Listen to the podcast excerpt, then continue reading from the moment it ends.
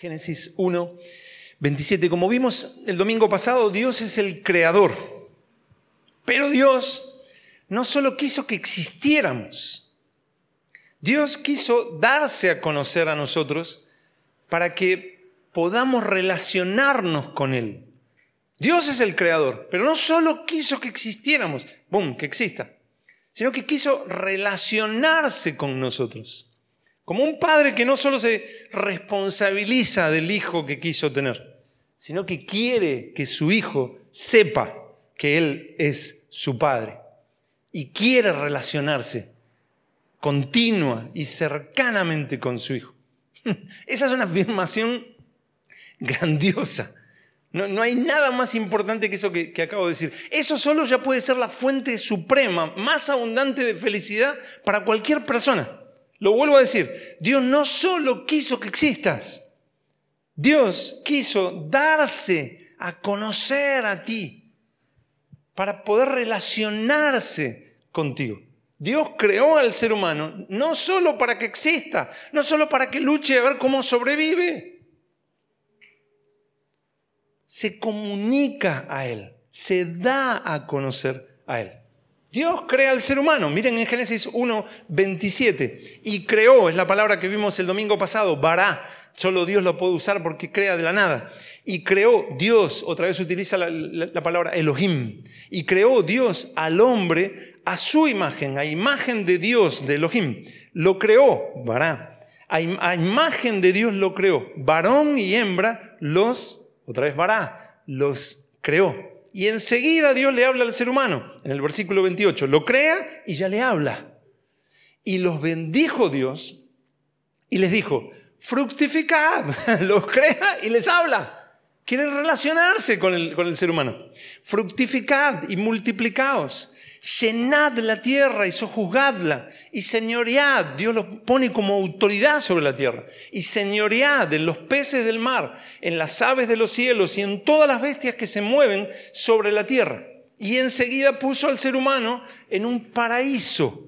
Miren el capítulo siguiente, en Génesis 2, 8. Génesis 2, 8. Lo crea, le habla y lo pone en un paraíso. Génesis 2, 8. Y el Señor, o Jehová, el Señor, Dios plantó un huerto en Edén, al oriente, y puso allí al hombre que había formado. ¿En dónde? En el huerto del Edén. No se llama el huerto Edén, sino que el huerto está en Edén. Eh, pueden sentarse. Dios colocó al hombre en su estado inicial en un paraíso. En su estado inicial lo pone en un huerto. Pero este, este huerto es muy, muy, muy, muy especial. Al punto de que cuando 200 años antes de Cristo los judíos quisieron traducir las escrituras, las, las escrituras estaban en hebreo, pero 200 años antes de Cristo quieren traducir las escrituras del hebreo al griego, la famosa Septuaginta. Tradujeron esta palabra huerto en castellano, pero que en hebreo es gan. Vuelvo a decir, la pasaron del hebreo al griego, gan. En hebreo, cuando lo quisieron trasladar al griego, le pusieron ahí donde dice, para nosotros huerto, para en hebreo gan, le pusieron paradeison paraíso. Es la palabra en griego. Si la miran en la Septuaginta van a ver que es la palabra en griego. Paraíso. Para ellos la aplicación correcta de la palabra que figura ahí en hebreo gan y en castellano traducido como huerto, para ellos la aplicación correcta es paraíso. Dios puso al hombre en un paraíso. Así cuando Jesús habla en Apocalipsis 2.7 a la iglesia de Éfeso, le menciona eh, eh, claramente este huerto, pero avalando la traducción paraíso. Jesús le dice, al que venciere, le daré a comer del árbol de la vida. ¿Dónde estaba el árbol de la vida? En el huerto, en el medio del huerto. Al que venciere le daré a comer del árbol de la vida, el cual está en medio del paraíso, dice Jesús. En medio del paraíso de Dios. No dice en medio del huerto de Dios. Jesús está afirmando que aquel lugar en el Edén era un paraíso, un lugar de deleite. Dios le da al hombre un paraíso en el Edén. Génesis 13:10 llama a este paraíso el huerto del Señor. Ezequiel 28:13 lo llama el huerto de Dios, en un lugar donde estaba Dios. Y muy probablemente Ezequiel 28:18 llama a este huerto un santuario. Claramente Dios vivía en comunión íntima con el hombre en ese paraíso, en ese lugar. Era un lugar de comunión con Dios. Génesis 3, 8 dice que la voz del Señor Dios se paseaba en el huerto, en el paraíso. Y que allí estaba la presencia del Señor Dios entre los árboles del huerto. Este es el diseño original de Dios para la vida del hombre. Le dio un paraíso de plena comunión con Él como un lugar especial de encuentro, en una relación de amor profunda e íntima. No es solo un lugar hermoso, sino que es un lugar hermoso de comunión con Dios. Dios no solo crea al hombre, Dios quiere que el hombre le conozca, le transmite su bien y así busca formar una profunda e íntima relación con Él, una comunión con, con Dios. Este es el plan de Dios para el hombre. El hombre, vuelvo a decir, no fue creado solo para ver cómo sobrevive. Bueno, en, Latinoamérica, a ver cómo llega al menos al día 20 del mes. El hombre no fue creado solo para sobrevivir. Dios es un padre que no solo quiere darle lo mejor a sus hijos, no solo comparte plenamente lo suyo con sus hijos, sino que es un padre que ama a sus hijos y ama relacionarse con ellos en relación profunda e íntima. Disfruta con ellos. Dios disfruta con sus hijos. Y sabe cuánto sus hijos lo necesitan a Él.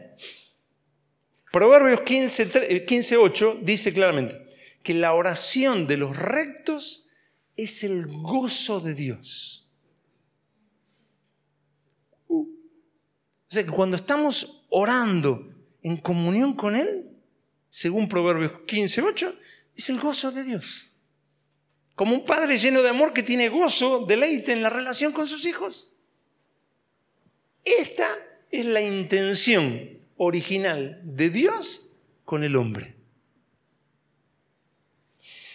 Pero ya lo sabemos, en Génesis 3 llega la, catástrofe, llega la, tragedia humana. En Génesis 3 vemos que el hombre, por tentación de Satanás, decide rebelarse a Dios. De pronto, su soberbia, como aquella parábola que contó Jesús del hijo pródigo, ahora de golpe el hijo cree que puede vivir mejor lejos de la casa del padre que en intimidad con el padre. El hijo imagina que puede tener una vida maravillosa con los recursos del Padre sin la necesidad del consejo y amor del Padre. Imagina que puede tener lo que el Padre le dio, pero sin el Padre, y va a estar fantástico, se va a crear su propio paraíso. No necesito al Padre. Ya nos creó, nos dio esto, nos dio lo otro, puedo hacer mi propio paraíso. Es como si el hombre dijera, Buenísimo, nos creaste, buenísimo que nos diste la tierra, ya no te necesitamos. Nosotros podemos hacer nuestro propio paraíso sin ti. El resultado, los que llevamos algunos años en este paraíso terrenal, ¿cómo lo ven? la tragedia, la tragedia, la tragedia, tragedia. El hijo pasa del paraíso en la casa del padre a intentar a ver si puede comer entre los cerdos.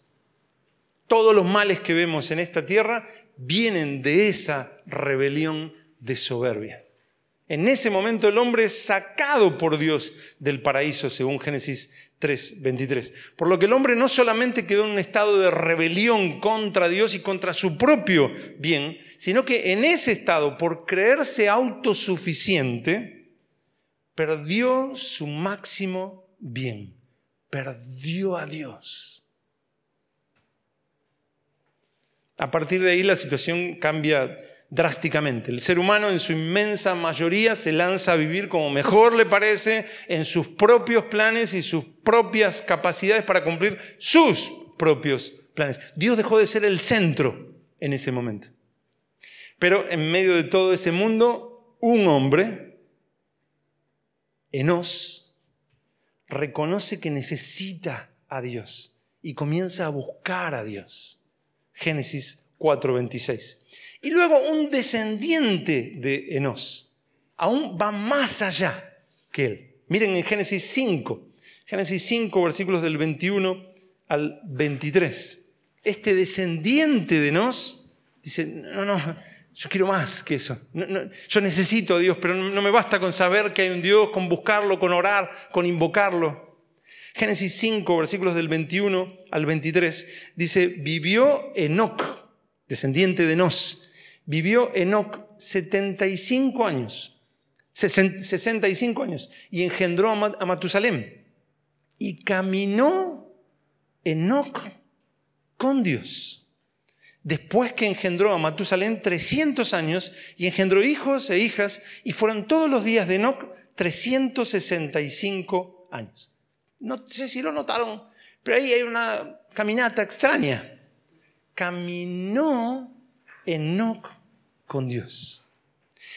No se refiere a un caminar literal donde los dos tienen los pies sobre la tierra, ¿no? Y está Dios con pies también sobre la tierra caminando. ¿Cómo será este Dios que caminaba? ¿no? Recuerden que nos explica de una manera que lo podamos entender, que llegue a una comprensión humana, como hablamos el domingo pasado. El Dios infinito se acerca a nosotros y nos explica de una manera que lo podamos entender. Usa imágenes humanas. Acá la, palabra hebrea es hitalej, caminar, andar, pasear. Pero no es un caminar como quien quiere llegar a un lugar a un lugar específico. Decir, bueno, este, vamos caminando hacia, el, ¿dónde sería? La casa de, de Rodri. Vaya que hay que caminar. Vamos, entonces vamos, vamos. Tenemos un lugar específico al que queremos llegar. No, no es así, gitalej. Gitalej es un verbo reflexivo. Es un pasear. Es un salir a dar un paseo como un fin en sí mismo. ¿Por qué pasea a alguien? ¿Porque quiere llegar a algún lugar? No, está paseando, está caminando, está disfrutando ese caminar. No es un llegar a un lugar específico, sino es un querer estar con la otra persona. Como cuando salgo con mi esposa los días, miércoles, día de matrimonio, y salimos a pasear. Y si ustedes nos ven, dicen, eh, eh, algo les habrá pasado, porque hicieron cinco cuadras así, cinco cuadras así, cinco cuadras así, y después volvieron al mismo lugar y no pararon en ningún momento. Estamos paseando. No, no estamos yendo hacia un lugar específico, estamos disfrutando de estar juntos. Para Enoch, la vida en este mundo se transformó en un caminar con Dios. No buscaba qué podía conseguir en este mundo por ese caminar, sino que el caminar con Dios era su fin en sí. Era pasear con Dios en esta vida. Ese estar con Él era el sentido de su vida. Dios era la vida misma para Enoch. No, piensen en una persona caminando apurado para llegar a un lugar, ¿no? Y está con Dios y bueno, vamos rápido que tenemos que llegar. Piensa en una persona que salió a caminar con alguien y el objetivo en sí es el caminar con esa persona y pasar tiempo con esa persona. Para Enoch ya no se trataba la vida de llegar a un objetivo, ya estaba en el objetivo. El objetivo era caminar con Dios. No se trataba de llegar a, a tal lado con Dios. ¿A dónde va a querer llegar Enoch si, lo que buscaba era relacionarse íntimamente con Dios? Y ahora cada paso lo hacía en comunión con Dios. Esa era la meta suprema en la vida de Enoch. Y esa es la meta suprema en la vida en sí. Caminar con Dios. Y Enoch caminó tanto con Dios, tan íntimamente, que se unió tanto con él que llegó un momento en que Enoch ya no tenía nada que ver con, el mundo de rebeldía que, rodeaba a Enoch. Miren en el versículo 24, Génesis 5, 24. Caminó pues Enoch con Dios y desapareció. Porque le llevó Dios. Es muy interesante que en hebreo se puede traducir tanto caminó Enoch con Dios como se puede traducir también, caminó a Dios, hacia Dios. Enoch caminó con Dios y caminó hacia Dios, acercándose más y más y más y más a Dios. Al punto que caminó tanto hacia Dios que directamente dice el versículo 24 y desapareció. Dios lo llevó. ¿Se, imaginan eso? Caminar hacia Dios, caminar, buscarlo y buscarlo. ¿Dónde está Álvaro? Desapareció. Ya no es de este mundo. Ya no tenía nada que ver con el mundo de humanos que lo, rodeaba. Enoch tenía infinitamente más que ver con el paraíso del Edén que con este mundo en el estado de rebelión en el que estaba. Mientras tanto, la, rebelión de los hombres contra Dios cada vez era peor. Génesis 6, 5 dice, y vio el Señor que la maldad de los hombres era mucha en la tierra y que todo designio de los pensamientos del corazón de ellos era de continuo solamente el mal. Mientras Enoch estaba con Dios, esto, esta, esta era la gente que estaba alrededor. Pero en medio también de esa sociedad había un bisnieto de Enoch llamado Noé.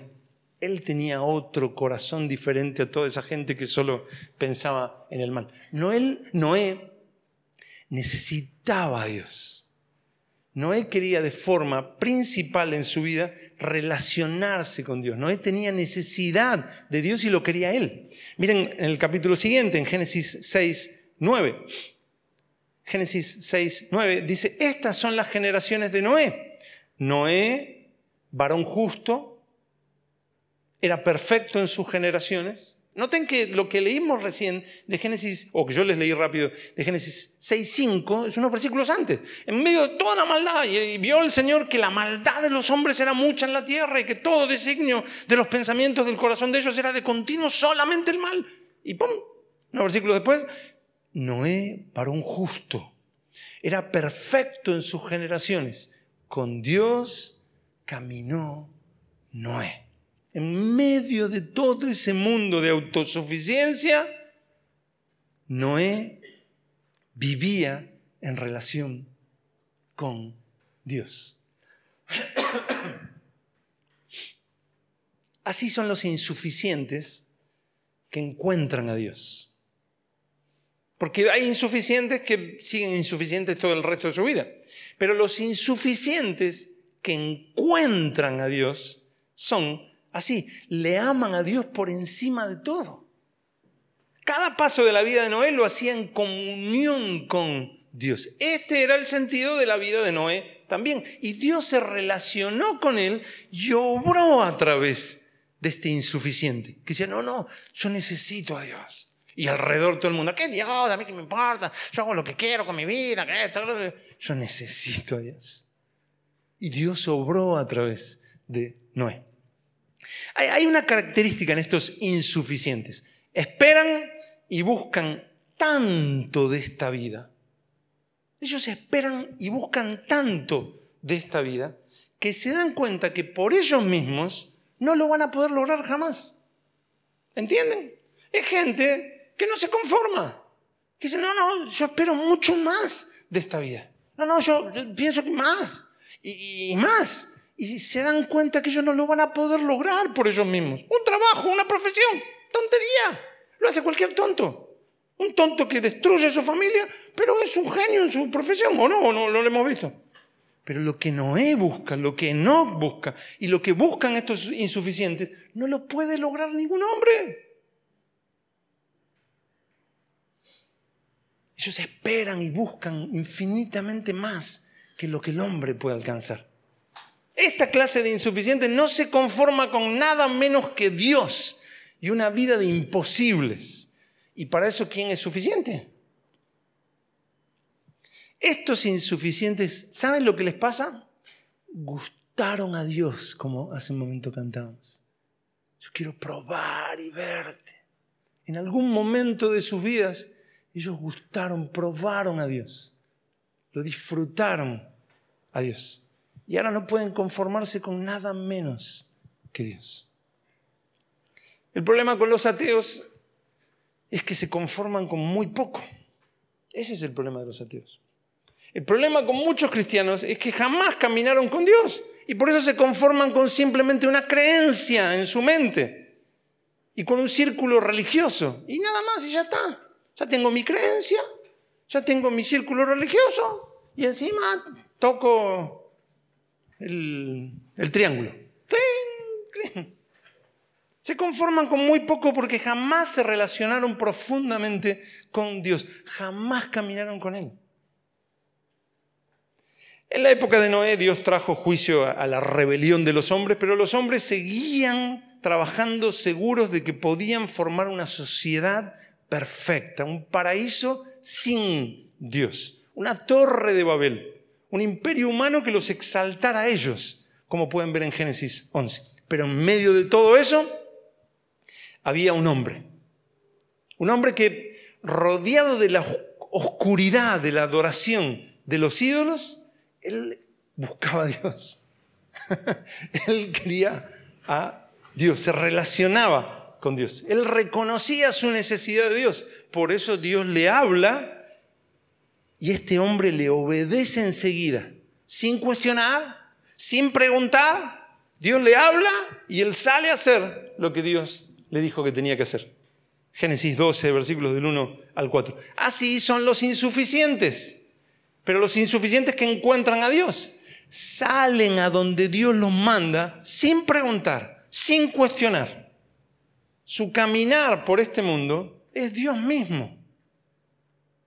Este hombre tenía 75 años, que algunos de nosotros podemos decir lo que que yo ya estoy viejo, tengo 15.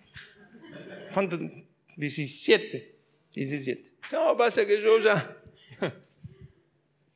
Tenía 75 años este hombre y se llamaba Abraham.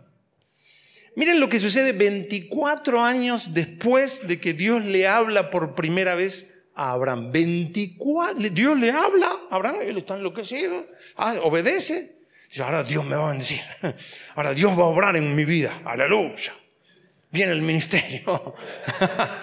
Pasan 24 años. Miren en Génesis 17.1. Génesis 17.1. Génesis 17.1. Era Abraham de edad, recuerden, 75, pero ahora pasan 24 años. Era Abraham de edad de 99 años. Cuando le apareció el Señor y le dijo, yo soy el Dios todopoderoso. Anda delante de mí y sé perfecto. Dios le dice a Abraham que camine con él y que lo va a multiplicar en gran manera. En el versículo 6, se lo miren, te voy a multiplicar en gran manera. ¿Cómo lo va a multiplicar? En gran manera. Bueno, Abraham va, a tener un hijo y a través de ese hijo van a ser un, un pueblo. Ahora, hay un pequeño detalle, pequeño, nada más. El pequeño detalle es que Abraham tiene 99 años. Ya no parece que le queden muchos días a Abraham, si es que quizás le queda algún día a Abraham. Y para volver más rara la situación, la esposa de Abraham, Sarai, es estéril. Te voy a multiplicar en gran manera. ¿Cómo? ¿Cómo? ¿Vas a tener un hijo? sí. ¿Mm? Cuando ya la fuerza de Abraham se había terminado, llegó el tiempo de Dios. Cuando ya Abraham no podía tener hijos, es el momento perfecto para que Abraham tenga el hijo que le dará un pueblo a Dios. Es como si dijera, bueno, es el tiempo de que veas que yo soy el Dios Todopoderoso. Dios se presenta a Abraham con una revelación nueva de sí mismo. Nunca había sucedido en la historia, al menos que aparezcan las escrituras. Nunca Dios se le había presentado a alguien diciéndole, yo soy el Shaddai, el Todopoderoso. Yo soy el Todopoderoso. Lo cual siglos después Dios se lo recuerda a Moisés. Yo me presenté a Abraham como el Shaddai. Eso está en Éxodo 6, 3. Quizás, quizás, tal vez nos ayude a entender un poco esta situación, un pequeñísimo, un ínfimo ejemplo. A lo largo de los años, a lo largo de los años, años, décadas, he, trabajado con, diferentes hermanos que recién empezaban por ahí en la iglesia o recién empezaban en el ministerio y, bueno, yo iba acumulando años, iba acumulando alguna pequeña experiencia y me iba acercando a uno y el otro, estoy hablando de, 30 años, ¿no? Me iba acercando a alguno y, bueno, este, eh, mira, eh, puedes hacer esta tarea eh, o, nos reunimos los días miércoles. Este, y, nos reunimos el miércoles y nos reunimos el miércoles siguiente. ¿Por qué me acercaba a, esa persona? Piensan ustedes. ¿Qué vio en él? Es famoso, es poderoso, es rico, es... No tiene nada. No es famoso, no es rico, no tiene experiencia, no sabe nada, es un desastre en todo lo que hace, no tiene ninguna experiencia en nada. O sea, ¿por qué? Bueno, por la misericordia, por la paciencia, por decir, Señor, tú puedes, a pesar de este animal, tú puedes hacerlo. Si, si, si, si, ahora estoy yo enseñándole y mira, yo, eh, este, tú puedes obrar en él. Entonces uno le tiene misericordia, le tiene paciencia, se equivoca. ¿Cuánto es uno más uno? Eh, eh, ¿Tres? Casi. casi, casi, sí, ¿no? Eh, este, iba pasando el tiempo y no lo teniendo paciencia. Bueno, ahora, ahora te, vas, te, vas a, te animás a, encargarte de, estas personas. Sí, sí, sí. Él, cree que, que, es el apóstol Pablo, Moisés, Elías y, el apóstol Pedro juntos. Que por eso, ¿no? Eh, entonces, él, él va con, con, los nuevos, con ese nuevo, no sé, le confiaste dos. Entonces va, con los dos y, y, vuelve. ¿qué, qué? No, no, quieren, no, quieren saber nada. No, no. ¿Por qué? No, es un desastre, tiene errores, tiene... Entonces me, he acercado, a lo largo de los años ¿no? me, he acercado y, y escuchar... Sí, y, me ha sorprendido que por qué no le tenían a estas personas misericordia, por qué no les tenían paciencia. Entonces me, me sorprendía, yo decía, ¿por qué no le tienen la misma paciencia y la misma misericordia que yo les tuve montón? ¿Por qué no, no transmiten eso? hasta que vino la revelación divina, hasta que me di cuenta que ellos pensaban que yo me había acercado a ellos porque ellos eran los super plus ultra que iban a revolucionar el mundo y que yo estaba admirado de sus atributos y que el mundo pronto iba a estar admirado de sus atributos. Entonces, ¿cómo le va a tener misericordia a estos que no tienen los mismos atributos, que no son nada? Que hay que tenerles paciencia, que hay que tenerles misericordia. No, no, no, no, no, no, quiero otros que quieran al Señor, que sean con los grandes atributos que ellos imaginan que, que tienen. Dios tiene que primero, ¿qué? Hacerlos pedazos, quebrantarlos, mostrarles quiénes son y recién ahí van a tenerle misericordia a otros. Y yo les confieso, es lo mismo que ha pasado conmigo. Habrá sido 10, 15, 20 años, pero yo también pensaba que era el super plus ultra que iba a revolucionar no sé qué, no sé cuánto. Hasta que Dios quebranta y uno entiende lo que misericordia significa. Recién ahí, en el quebranto, uno entiende lo que misericordia significa. Esto es lo que sucede con Abraham. Dios trabaja en la vida de Abraham y espera ese momento donde Abraham haya perdido toda confianza en sí mismo y le parezca imposible que Dios quiera estar con él. Ese es el momento cuando Dios dice, muy bien, ahora es cuando empiezas a entender lo que misericordia significa. Un día, a través de los más extensos desiertos, Dios aparece, te sale al encuentro y te dice, tengo planes contigo. y tú dices, pues la verdad me cuesta creer en un Dios que quiere relacionarse conmigo.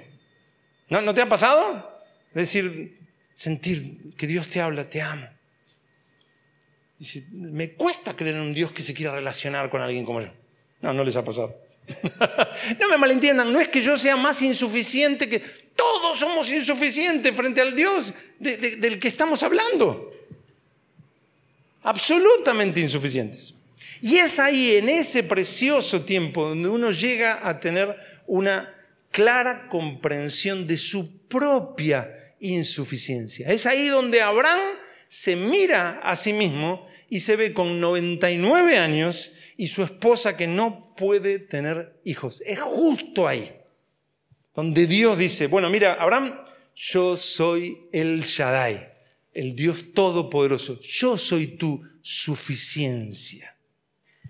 Todo lo que no puedes hacer para cumplir el propósito para el que te creé, yo lo puedo hacer. yo lo puedo hacer. Elohim, el Dios de toda autoridad, es el Shaddai, es la suficiencia cuando Abraham es insuficiente para cumplir el plan de Dios. Dios es la suficiencia en toda nuestra insuficiencia, el Todopoderoso. Era Abraham de edad de 99 años y cuando le apareció el Señor, cuando le, le apareció el Señor y le dijo, yo soy el Dios Todopoderoso. Ahora, ¿cuál será la parte de Abraham para que Dios sea su suficiencia? ¿Qué le dice Dios? Era Abraham de 99 años cuando le apareció el Señor y le dijo, yo soy el Dios Todopoderoso, anda delante de mí y sé perfecto. Yo soy el Dios Todopoderoso, anda delante de mí.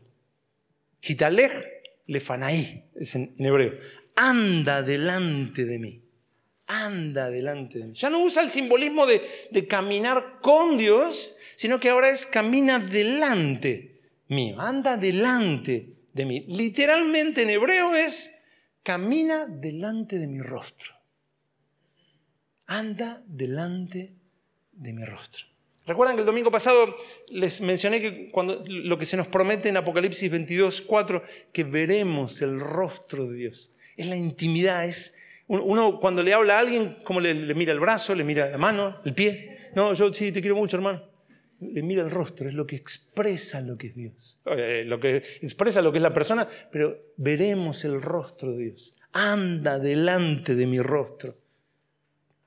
Muévete, vive delante de mi intimidad. El simbolismo ya no es un caminar con alguien, sino entrar en, una aún más y más y más profunda intimidad con alguien. Es conocer y vivir en comunión e intimidad con Dios, en la presencia de Dios de la forma más cercana. El ser humano rompió con su relación íntima con Dios. Dios a través de Abraham comenzará a formar un pueblo para la intimidad.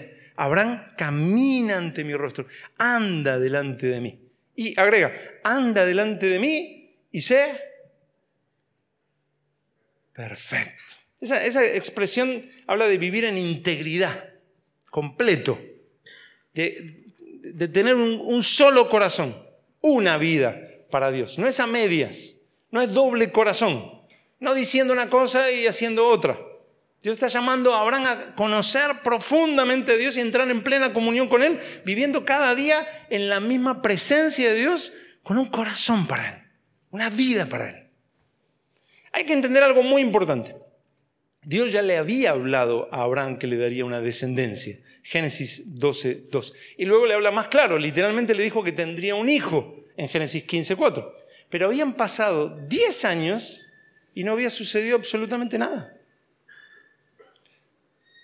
Dios le habla, vas a tener un hijo, te voy a dar una descendencia, vas a tener un hijo.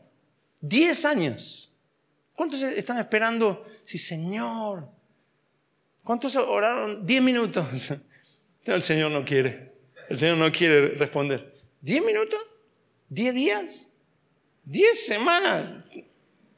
Señor, Señor, Señor. No, ya no quiere. Abraham esperó 10 años hasta que su misma esposa, menos que mi esposa no, no es así, le dice, ya ves que el Señor me ha hecho estéril. Génesis 16, 2. Por lo que Abraham, bajo el consejo de su esposa, decide dar, hacer una ayudita a Dios. Le va a dar el hijo que espera Dios. No es Dios dándole el hijo que le prometió. Es Abraham que intenta darle a Dios el hijo que Dios quiere. ¿Entienden? No es Dios dándole el hijo, sino que es Abraham dándole el hijo a Dios. Por lo que Abraham decide hacer una absoluta locura, decide tener relaciones íntimas con la sierva de su esposa, eh, decide tener relaciones íntimas con Agar, y así va a tener un hijo para Dios. Así que Abraham a los 86 años tiene un hijo, Ismael, según Génesis 16, 16. ¿De qué sirvió este, este, esto que, que Abraham decidió hacer? De absolutamente nada de nada, nada no sirvió de nada. Era solo Abraham queriendo tener fruto para Dios. Pero pasan 13 años más. Romanos 4, 19 describe a Abraham como casi ya muerto, ya quebrado, esperando nada más que la muerte, simplemente fracasado. Nada de lo que Dios le había dicho se había cumplido. De alguna manera, Abraham había fallado. Ya está, se terminó, no se puede. Fue un largo, largo, largo viaje hacia el fracaso total y, definitivo. Y ahí, en el pozo de la derrota, 13 años después de su manotazo de abogado, de su intento desesperado de lograr hacer lo que Dios le dijo que, iba a hacer, de tener un hijo, ahí en el final, en el final, en el final, Dios le sale al encuentro.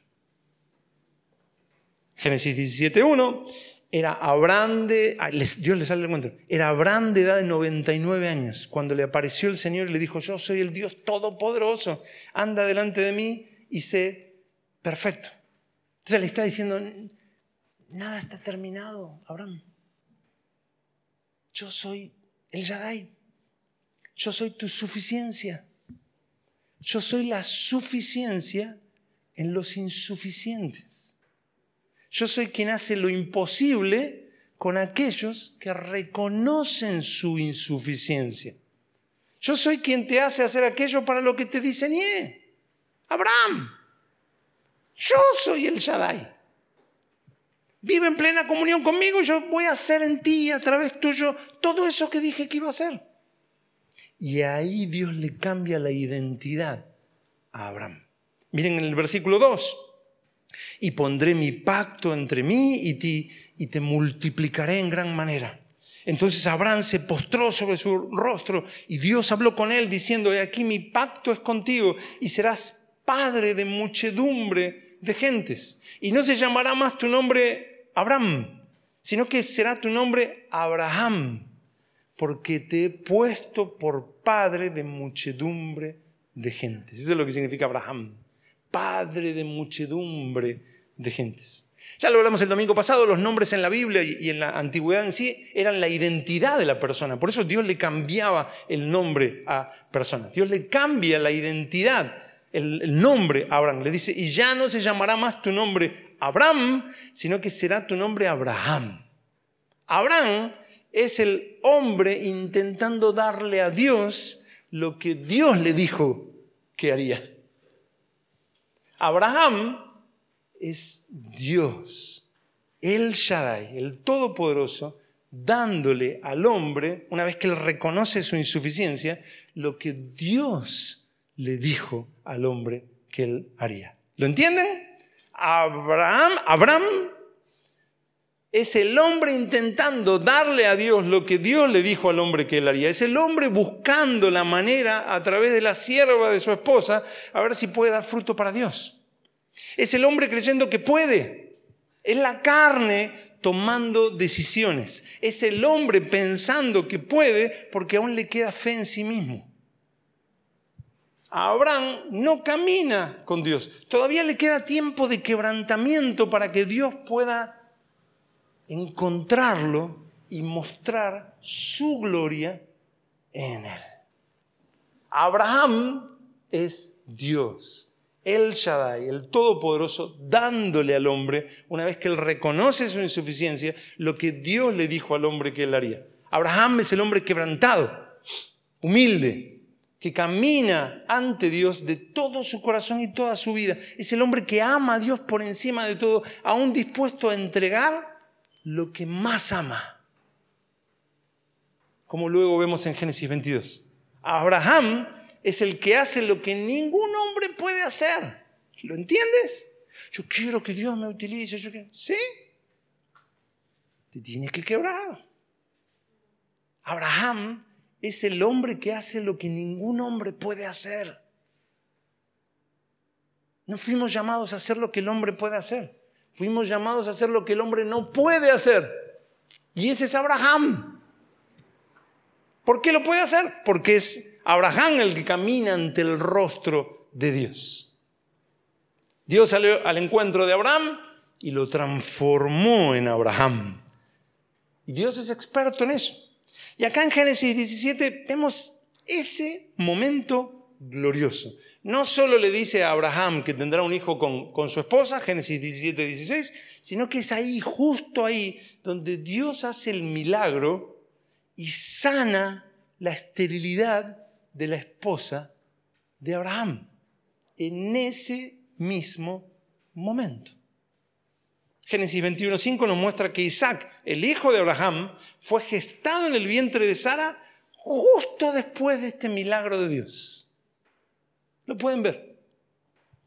Ahora, ¿eres como Abraham o eres como Abraham? Dios busca a Abraham y lo forma Día tras día tras día. No sé por qué me pasan estas cosas. Es que no puedo. Es que soy así. Es que, ¿qué voy a hacer con el tango, no? No saben qué va a hacer de este tango. Pero hay un tango que, si soy así, ¿qué voy a hacer? Es que yo, es que, no, es que de las pruebas, las luchas, es que no soy buen padre, es que no soy... Abraham, Abraham, ¿estás dispuesto a que Dios te transforme? ¿Que te muestre tu insuficiencia? Dios busca a Abraham y lo forma día tras día, pero Dios tiene una relación íntima y profunda con Abraham. El hombre quebrantado que conoce su insuficiencia y ahora solo le queda la suficiencia de Dios. Estás buscando caminar en comunión con Dios, sabiendo que lo necesitas cada día, que eres absolutamente insuficiente para vivir en sus planes, pero que Él es toda la suficiencia que, necesitas. La raíz de la tragedia del hombre es su autosuficiencia. ¿Cuánta gente va a una iglesia simplemente para calmar su conciencia? Pero va a la iglesia, busca a Dios. Yo te necesito. Sí, puedo caminar, no, es que voy orando y, Señor, ayúdame a poner el pie derecho aquí, ayúdame a poner el pie izquierdo. No, no, lo que humanamente se puede hacer, se puede hacer. Pero recuerden que estos insuficientes buscan a Dios porque buscan infinitamente más en sus vidas que simplemente lo humano. Porque encontraron de alguna manera a Dios y ahora lo quieren a Él. Dios te está diciendo, tengo planes contigo. Son altos mis planes, tan altos que no los vas a poder cumplir. Ven, camina conmigo, camina delante mío, ven a mi presencia. Vivamos en plena intimidad cada día. Conóceme profunda, íntimamente, y yo seré tu suficiencia. Yo soy el Shaddai, el Todopoderoso. Yo soy tu Dios. Nada es imposible para mí. Nada es imposible para mí. Ven a mi presencia. Ven a mi presencia. Yo puedo. Yo puedo. Yo puedo. Yo voy a quebrarte. Sigue soportando la disciplina. Sigue caminando. Sigue buscándome. Y yo voy a formarte y voy a cambiar tu identidad. Y yo soy tu Dios que te hace dar fruto.